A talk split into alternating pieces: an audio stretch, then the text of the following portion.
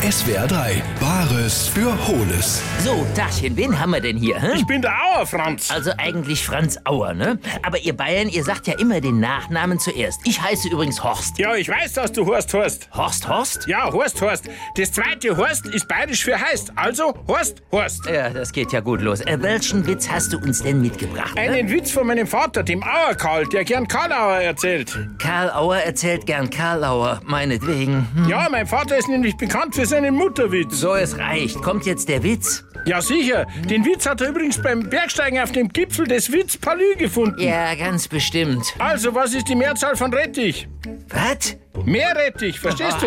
Meerrettich, so wie Meerrettich, aber gemeint ist halt Meerrettich. Ja, verstehe ich. Ich hoffe, du verstehst, dass es dafür kein Händlerkärtchen gibt. Oh, und tschüss.